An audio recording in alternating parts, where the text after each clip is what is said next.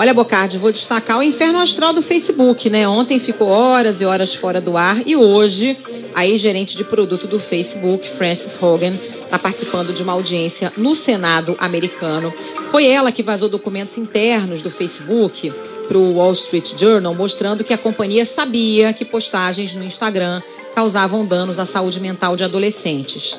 Ela teve sua identidade revelada no domingo porque deu uma entrevista ao programa 60 Minutes da CBS e contou como é que a estratégia do Facebook visava aumentar o engajamento dos usuários, alimentando divergências entre eles. E hoje ela está falando então no Senado sobre essa estratégia.